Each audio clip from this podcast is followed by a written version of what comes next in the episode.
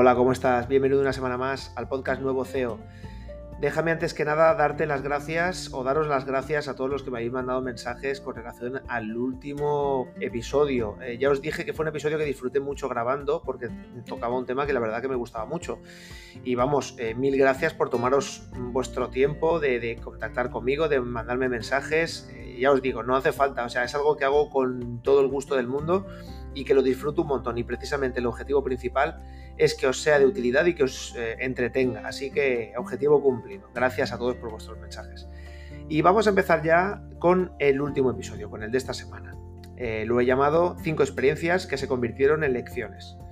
Vamos a huir del contenido técnico y como os dije lo vamos a abrir para que todo el mundo, eh, bueno, lo primero, disfrute del episodio y lo segundo, le sea de aplicación en cualquier ámbito de su vida. Con lo cual, en este episodio lo que voy a hacer simplemente va a ser contaros cinco experiencias que he tenido a lo largo de mi carrera profesional que me han supuesto una auténtica lección, ¿vale? Y veréis que no han sido simplemente lecciones o enseñanzas eh, que a lo mejor alguna persona ha podido eh, bueno, pues generar sobre mí o, alguna influencia positiva, sino muchas veces hay cosas o hay experiencias negativas que te enseñan mucho y normalmente son las que más se te suelen grabar y son las que quisiera compartir con vosotros. Son experiencias que, bueno, sucedieron en diferentes etapas de mi vida y la primera, por ejemplo, fue en mi primer empleo. La verdad que yo acabé los estudios, hice unas prácticas en una asesoría en, una localidad cercana a mi casa y eh, me interesaba mucho trabajar en una asesoría porque a mí hay algo que me había gustado siempre mucho que era la contabilidad y entendía que si el día de mañana quería trabajar en el mundo de la empresa, lo que tenía primero que tenía que entender era la base, la base de la contabilidad, cómo funcionaban las cuentas, cómo se componían las, cuentas desde cero, con lo cual eh, pensaba que esas prácticas iban a ser muy importantes y realmente así fue, ¿vale? Así fue. Pero hubo un día en el que, bueno, cuando ya llevaba varios, varios meses haciendo estas prácticas, eh, posteriormente tengo que decir que me contrataron en la asesoría y cuando ya llevaba un tiempo eh, sucedió, sucedió un hecho, ¿vale? Un hecho simplemente, pues bueno, a mí cuando empecé a trabajar en esta asesoría me empezaron a, a derivar ciertos, ciertas tareas, ciertos trabajos que eran, bueno, llevar la contabilidad de los autónomos, que era muy sencilla, era simplemente contabilizar tickets tickets de gastos y de ingresos, pero poco a poco, como la verdad es que le cogí el, eh, tranquillo enseguida, empecé a llevar contabilidades de sociedades, con lo cual pues empecé a trabajar con un programa muy, muy famoso de contabilidad, pero la, digamos, la formación que recibí fue nula, fue prácticamente la justa y necesaria, ¿de acuerdo? Entonces hubo un día en el que, bueno, uno de los dos socios de aquella asesoría, pues cayó en que cuando, bueno, creábamos las cuentas contables, pues no añadíamos toda la información relativa a los clientes y los proveedores, ¿de acuerdo? Eh, recuerdo que ese día este hombre se puso hecho una furia y salió diciendo y preguntándonos a todos los que trabajamos en la asesoría, ¿por qué lo hacíamos así? Porque es que no lo entiendo, ¿por, ¿por qué estáis haciéndolo así? ¿Por qué no metéis toda la información? Yo en ese momento recuerdo, o sea, no se me va a olvidar nunca, porque claro, era como el primer gran puro que me caía trabajando, pero tenía una, respuesta muy clara y es que nadie me enseñó, nadie me enseñó, no sabía que había que hacerlo, no se me había ocurrido que había que hacerlo y tampoco hubiera tomado la, determinación de hacer esa tarea eh, por mi propia voluntad. Y claro, estaba haciendo unas prácticas, con lo cual estaba recién aterrizado en el, ya no digo ni en el mundo profesional, sino en contacto con la contabilidad, que era algo que para mí era sagrado. Entonces, recuerdo que sentí una, o sea, lo primero que sentí fue mucho miedo, porque aquel hombre se puso hecho, una fiera, pero sentí mucha impotencia, porque realmente tenía una respuesta aquella pregunta de por qué lo hacéis así, que era porque no nos habían enseñado a hacerlo de otra manera, porque era la formación o la no formación que habíamos recibido. Entonces, la primera lección que aprendí con aquella, con, aquella experiencia es que hay que aprender a enseñar y no es un juego de palabras. Enseñar es algo muy complejo y además enseñando uno aprende mucho. Pero es que hay que aprender a enseñar. Cuando una persona empieza unas prácticas en una empresa o empieza, ya no unas prácticas, sino empieza a trabajar y y empieza su carrera profesional con nosotros o simplemente viene eh, de otra empresa y empieza a trabajar en, la nuestra. Tenemos que tomarnos nuestro tiempo, tenemos que planificar bien ese onboarding, tenemos que trabajar en eh, que esa persona pues se sienta lo menos extraña posible porque ya todo es nuevo. Eh, todos los compañeros son nuevos, la organización es nueva, todo es desconocido.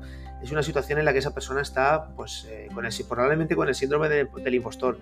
Eh, se siente que no, bueno, que, no encaja, que no acopla, tiene mucha presión. Nosotros tenemos que trabajar en que esa tensión se reduzca, en, intentar hacer una planificación de ese trabajo para que la persona tenga una incorporación que además para la empresa es, muy positivo, una incorporación progresiva poco a poco y dar toda la formación que entendamos que sea necesaria. Probablemente hay una formación básica sobre qué es la empresa, sobre trasladar, es el momento de trasladar nuestra cultura, nuestros valores, la visión, la misión de la empresa, trasladar lo que somos, lo que queremos hacer porque a lo mejor cabe la posibilidad de que el trabajador se dé cuenta de que está en un sitio en el que a lo mejor no quiere continuar en un, plazo X, o a lo mejor sí, se enamora de esa visión, de esa cultura de la empresa, y desde el primer momento se lo dejamos muy claro. Pero es muy importante tomarse el tiempo de planificar una incorporación. No podemos eh, introducir gente a granel en una empresa simplemente porque tengamos la posibilidad de poder hacerlo porque hay buenos convenios de prácticas o porque hay gente que, bueno, quiere sumarse a nuestro proyecto. Tenemos que tener la obligación y la responsabilidad de trabajar ese terreno para que tanto que la empresa, eh, digamos, ampliemos las posibilidades de éxito de la incorporación y sobre todo pensando en que esa persona eh, tenga pues, un inicio tranquilo, y mucho menos traumático de lo que mejor será si no le ayudamos. Así que ese, ese empujocito hay que, hay que hacerlo, hay que aprender a enseñar. La segunda experiencia que me gustaría compartir con vosotros está relacionada con hacer las cosas incluso con miedo. Eh, y os voy a contar una, anécdota. Yo empecé a trabajar en, mi empresa anterior, en la, empresa donde trabajaba anteriormente, y bueno, eh, con el tiempo, y en breve realmente, eh, cuando pasó un, breve espacio de tiempo desde que me incorporé, me di cuenta de que tenía que desplazarme a nivel internacional. Pero yo tenía un problema y es que tenía pánico, pánico a volar, pero pánico a un nivel eh, increíble. O sea, era, no digo miedo, era pánico. O sea, en el momento en el que yo sabía que tenía que, agarrar un vuelo, probablemente dos o tres días antes yo ya no podía dormir. No podía dormir, consultaba información, documentación sobre los sistemas de seguridad de los aviones, eh, sobre las horas de vuelo de un avión, sobre cuántas horas de vuelo tenía que tener un piloto. Bueno, era, era obsesivo, era, era, era enfermizo.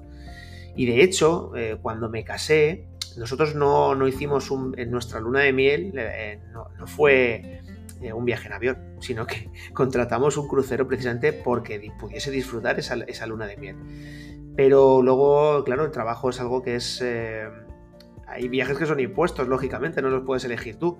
Y en ese caso, yo, claro, cuando vi que había que viajar, lo pasé muy mal. Sin embargo, tuve un primer viaje a Düsseldorf, recuerdo, en el que además, como me incorporé posteriormente, todo mi equipo volaba junto en un avión y yo salía en el avión siguiente solo, con pánico a volar.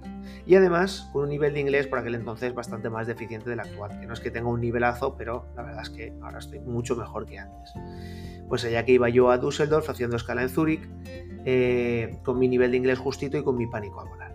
En ese momento, pues eh, claro, sentí, como os decía, sentí mucho pánico, pero Sabía que tenía que hacerlo, que era un reto para mí, y simplemente me enfrenté a aquel viaje, lo hice, lo completé y no pasó nada. Y así pasó con los siguientes, no sé, 20, 25, 30 vuelos, viajando a Santiago de Chile, a Sao Paulo, a Miami, a Shanghái, a Hong Kong. Tuve que volar por prácticamente todo el mundo pero me di cuenta que cuanto más me enfrentaba a esa situación, más la controlaba. Llega un momento en el que ya pues, prácticamente ni me acordaba de ese miedo a volar. Pues, por supuesto, las noches anteriores al vuelo eh, podía dormir como, como, un bebé y además me di cuenta de la importancia que tenía mejorar mi nivel de inglés.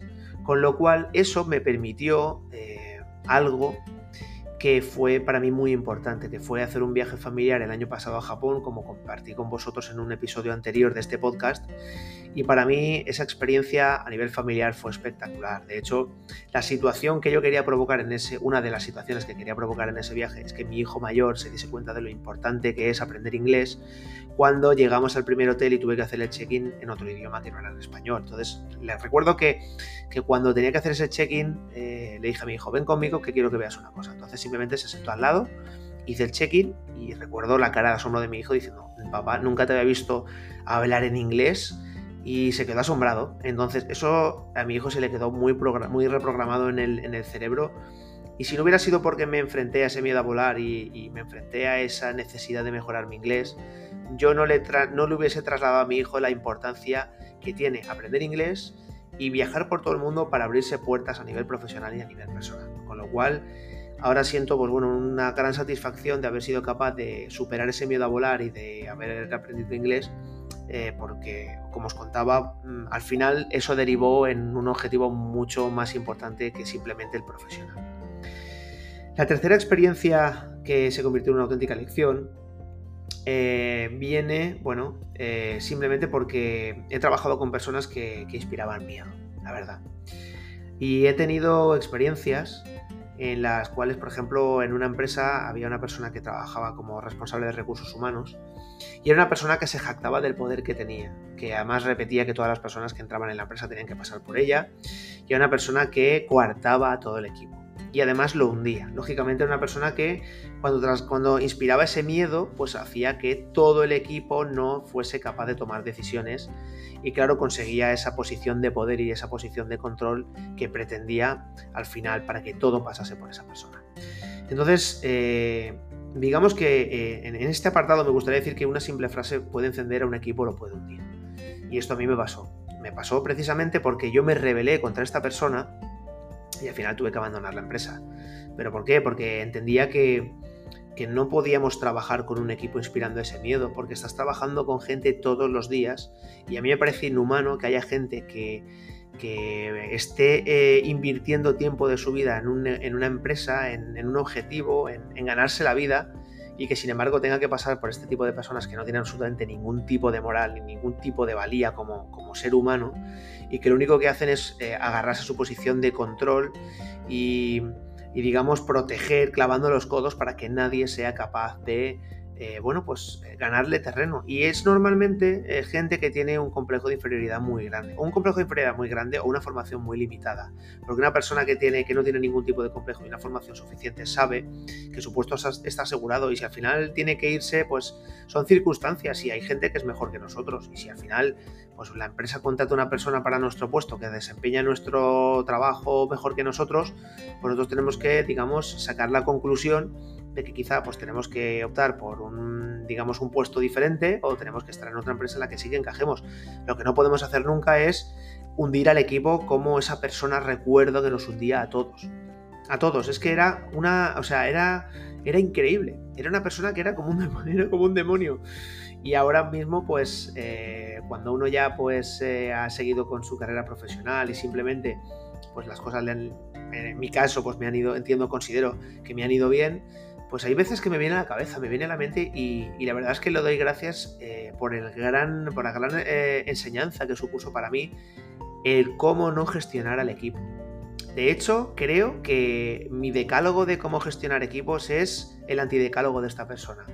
Y hubo un día que además eh, hice un listado de 5 o 6 maneras de gestionar que tenía esta persona y al lado hice otro listado relacionando todo lo contrario. Y básicamente son, digamos, las directrices principales y básicas y primarias que utilizo para gestionar los equipos con los que normalmente suelo trabajar.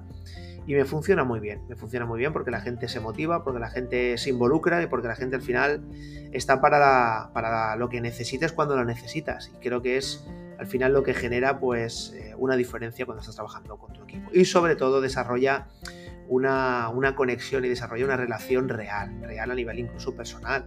Porque yo personalmente creo que trabajar con, compañeros ocho horas al día y estar, pues, como siempre decimos, que es prácticamente es, es un dicho, ¿no? Es, es, caer en un dicho que se dice mucho y es que en el trabajo estás más tiempo con esas personas que, que con tu familia es, eh, yo creo que es incluso positivo desarrollar una relación que no voy a decir que sea una amistad, pero va más allá eh, que simplemente una relación de trabajo.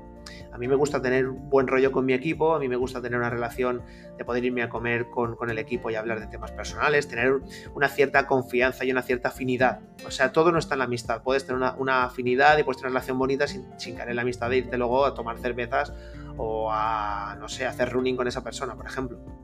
Entonces, eh, a mí me gustaría sobre todo decir eso, porque esta persona era experta, esta, persona experta en recursos humanos, como ella se, ella se nombraba a sí misma, tenía la capacidad de hundir al equipo con una sola frase. Entonces, por la, por la misma regla de tres, como os decía, cuando tú generas ese antónimo, eh, también puedes eh, utilizar una frase para encender a tu equipo y motivarlo. Eso es algo que a mí, por ejemplo, me, supuso una lección vital, saber cómo no hacer las cosas, sobre todo con la gente. Eh, otra experiencia que se convirtió en una lección fue bastante potente para mí porque, bueno, hubo una persona en, una empresa en la que estuve trabajando que abandonó, abandonó el proyecto y se fue. Entonces recuerdo que que cuando estábamos un poco valorando eh, esa salida de, esa persona, pues hubo gente que, que, la verdad que estaba mal, porque era una persona que llevaba muchos años, era una persona que estaba bastante, bueno, bastante arraigada a la organización, y hubo, y hubo mucha gente que, que la verdad que lo estaba pasando muy mal, incluso gente que, lloró por, por, aquella salida. Bueno, pues es normal, relaciones y situaciones durante muchos años eh, que al final, pues bueno, se acaban un buen día. Y me llamó mucho la atención que hubo gente que no fue capaz de desarrollar absolutamente ningún tipo de empatía con estas personas. O sea, ver que tenías el sufrimiento sentado al lado y no eras capaz ni siquiera de identificarlo. Y eso eh, me generó una lección muy importante y es que existen lo que yo llamo tullidos emocionales. Hay gente que es tullida emocionalmente. Es decir, y a mí me sorprendió mucho porque quizá me sorprende mucho porque yo intento siempre quizás estar más, eh, estar, quizás estar más cerca del otro extremo, ¿no? De, preocuparme de manera honesta y de manera sincera por cómo está mi equipo, porque creo que eso es lo que al final genera la diferencia. Y por eso me choca tanto y creo que, como os comentaba en el, capítulo anterior, como creo que infringe uno de mis valores fundamentales, que es pues la honestidad y, el, y la preocupación sincera por, por la gente, pues el ver gente y el ver personas y el ver compañeros que eran absolutamente ciegos a la hora de ver el sufrimiento de otros compañeros que lo estaban pasando tan mal, a mí me llamó la atención muchísimo. Y creo que eso es algo que, tenemos que tener muy claro, que nos vamos a encontrar con gente de todo tipo, en una empresa, en un equipo, entre nuestros amigos, y esto genera, eh, sobre todo, eh, el exceso de expectativas. Hay un montón de conflictos que se generan en la vida, que es porque quizá tenemos unas expectativas muy altas con otras personas. Quizá pensamos que nos tienen que tratar igual que las trataríamos nosotros, quizá pensamos que tendrían que responder igual que responderíamos nosotros en determinadas situaciones, pero hay gente que no tiene desarrollado ese don. Y voy a decir una cosa, quizá eh, no, y, no, no, y estoy eh, completamente convencido que un gran porcentaje de esas personas no lo hacen a mal. Simplemente no han desarrollado la empatía, no han desarrollado la asertividad y rompo una lanza a favor en un porcentaje que quizá a lo mejor no han tenido una infancia, no han tenido una educación o no han tenido simplemente pues esas, no sé, esas virtudes, por decirlo de algún modo, y no lo han desarrollado y lo ven como una manera absolutamente normal. Pero yo eh, me gustaría compartir esta experiencia con vosotros porque personalmente lo he pasado muy mal por el hecho de, criticar este tipo de actitudes y de generarme un problema a mí mismo cuando, cuando, por ejemplo, me lo, he, tomado tan mal, dando por hecho que estas personas tenían que, reaccionar de una determinada manera. Entonces creo que nos vamos a quitar mucha presión y vamos a evitar muchos conflictos si al final entendemos que hay gente que no tiene desarrollado pues esa parte de, pues bueno, vamos a llamar de relaciones con, las personas. Hay gente que hay un montón de inteligencias, hay muchas inteligencias. Entonces, para mí, el trato con la gente, para mí, eh, las habilidades directivas, el tipo de comunicación, eh, creo que es algo vital, para mí es imprescindible, para mí es una base, pero probablemente haya, personas que no entre dentro de sus valores, pero tenga otros, que quizá a lo mejor muy probablemente yo no tenga, o vosotros no tengáis. Entonces simplemente quiero decir que la parte, de hecho, la nomenclatura o el nombre de tullido emocional ya es un poco hiriente y tengo que pedir perdón por ello, pero yo es como, lo he, como los he llamado, pero no quiero tampoco demonizarlos, porque muy probablemente son personas que a lo mejor no encuentran las maneras de expresarlo o a lo mejor no, no tienen las herramientas para poder identificar el sufrimiento ajeno. Pero seguro que tienen muchas otras virtudes. A donde yo voy resumiéndome y por no liarme más, lo que quiero compartir o lo que os quiero trasladar es que lo que no tenemos que hacer es eh, demonizar a este tipo de personas simplemente porque no tengan esas herramientas por nuestras propias expectativas. Es muy importante el papel que cumplen las expectativas con lo que nos está sucediendo realmente. Una cosa es cómo vemos la vida y otra cosa es cómo la interpretamos. Cómo es la vida y cómo la estamos interpretando nosotros. Y es muy diferente, ahí es donde entran nuestros valores. Y por eso, como os decía en el episodio anterior, es tan importante el revisar esos valores puntualmente porque muy probablemente hayan situaciones en las que tengamos que replantearnos el cómo estamos enfocando determinadas situaciones en nuestra vida.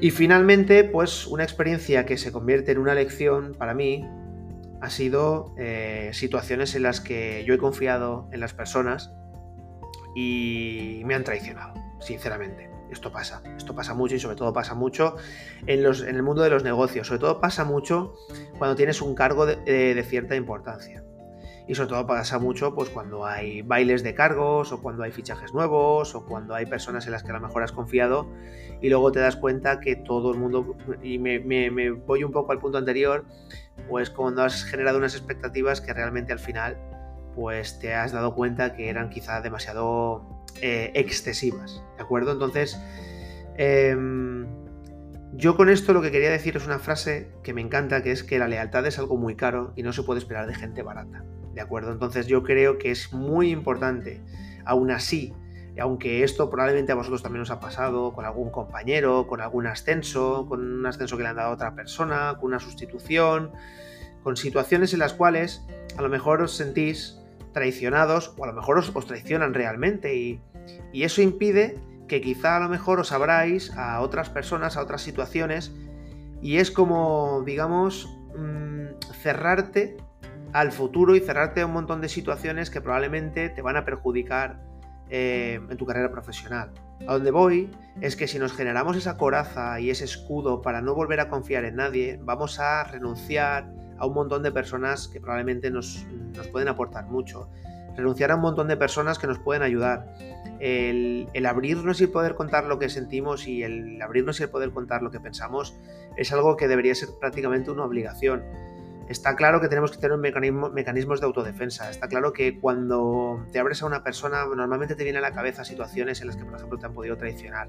A nivel profesional, yo no voy a contar una, la, experiencia en sí, pero es una experiencia muy fuerte, ¿vale? Es una experiencia en la que al final, pues bueno, yo eh, confié mucho en una persona y en el momento en el que esa persona, eh, bueno, pudo incorporarse a un puesto de importancia, pues eh, digamos que eh, mi relación con esa persona cambió drásticamente y no por mí. Entonces, bueno, eh, se vio blanco y en botella que su relación conmigo era una relación que simplemente tenía un interés, que era un interés profesional para conseguir ese, ese puesto y me pareció muy sucio, pero sabéis que que no pasa nada absolutamente. Quiero decir, em, eso es algo que es una, lógicamente es una actitud muy pobre de una persona, pero, pero dice más de esa persona que de mí. Entonces lo que no voy a hacer va a ser no volver a confiar en un equipo, en una persona, en un familiar, en un amigo, porque es mi naturaleza. Mi naturaleza es confiar, es, abrirme. Mi naturaleza es, pedir ayuda cuando necesito pedir ayuda, es abrirme a, pues eso, a nuevas situaciones, a nuevas aventuras, a nuevos proyectos, sin que sin que esas heridas al final eh, se queden ahí como cicatrices escociendo toda la vida. Es algo que yo he tenido que cambiar, es un valor que he tenido que modificar, un valor que para mí era fundamental. Yo, yo tengo que reconocer que he sido muy rencoroso con esas situaciones y he, tenido una situación, o sea, he tenido situaciones en las que me he cerrado y sé que he sacrificado relaciones con otras personas precisamente porque, bueno, porque he llegado a desconfiar mucho porque hablando en plato, me han dado muchas hostias. Y en, el, y en el mundo profesional esto pasa mucho cuando empiezas a tener, como os decía, cargos de mucha responsabilidad. Pero si me permitís el consejo, si una caída evita que vuelvas a salir a correr, probablemente te atrofies. Entonces, claro que te vas a caer y te van a seguir traicionando y te van a seguir eh, utilizando en algunas situaciones.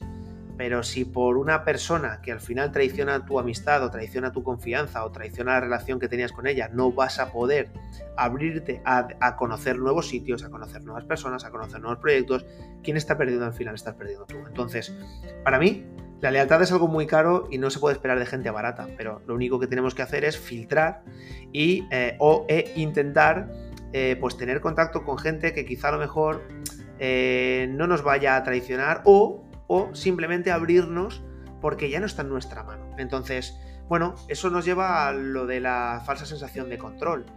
Aquí llega un momento en el que tienes que jugar o no jugar, sobre todo en las relaciones con la gente, las relaciones a nivel profesional.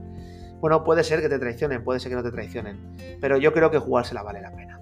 De hecho, eh, hay mucho más eh, que ganar que que perder. Entonces, el que al final pierde una relación contigo, el que está perdiendo es él. Simplemente tenemos que reponernos, levantarnos y seguir disfrutando de toda la gente maravillosa que tenemos por descubrir. Esa es un poco la experiencia que yo quería compartir con vosotros sin entrar en eh, el caso en sí. Con lo cual, como os decía, son cinco experiencias que a mí personalmente pues, eh, me han supuesto una lección muy importante. La primera es aprende a enseñar, acuérdate.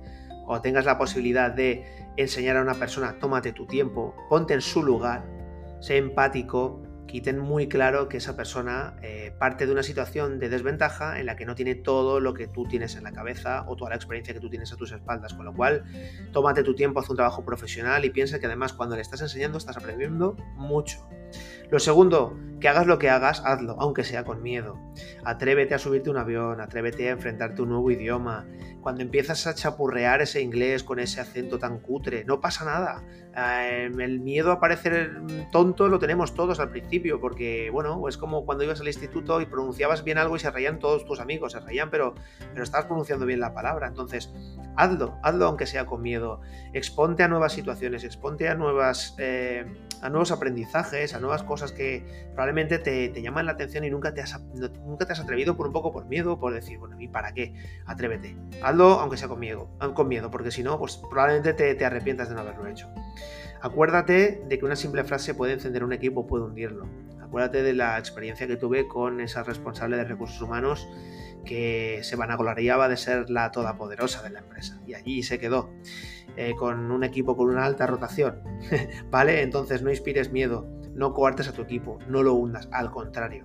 Ten en cuenta que una frase de un buen líder puede encender a un equipo y alcanzar cotas inalcanzables. Luego, ten en cuenta que hay tullidos emocionales, no dejes que te afecten pero ten en cuenta que tampoco los tienes que demonizar. Es un poco complicado este tema, ¿vale? Eh, todo el mundo no es como nosotros, simplemente nosotros tenemos nuestros valores, hay otras personas que tienen valores distintos y no por ello tenemos que eh, pensar que son personas que, bueno, que han venido aquí simplemente para hacernos daño, para hacer daño al equipo. Intenta identificar las fortalezas de cada persona y si hay gente que realmente no tiene desarrolladas determinadas aptitudes, trabájalas y dales formación. Hay cosas que se pueden cambiar, hay cosas que se pueden formar. Por lo menos que por ti que no quede. Y finalmente ten en cuenta que la lealtad es algo muy caro y no lo esperes de gente barata.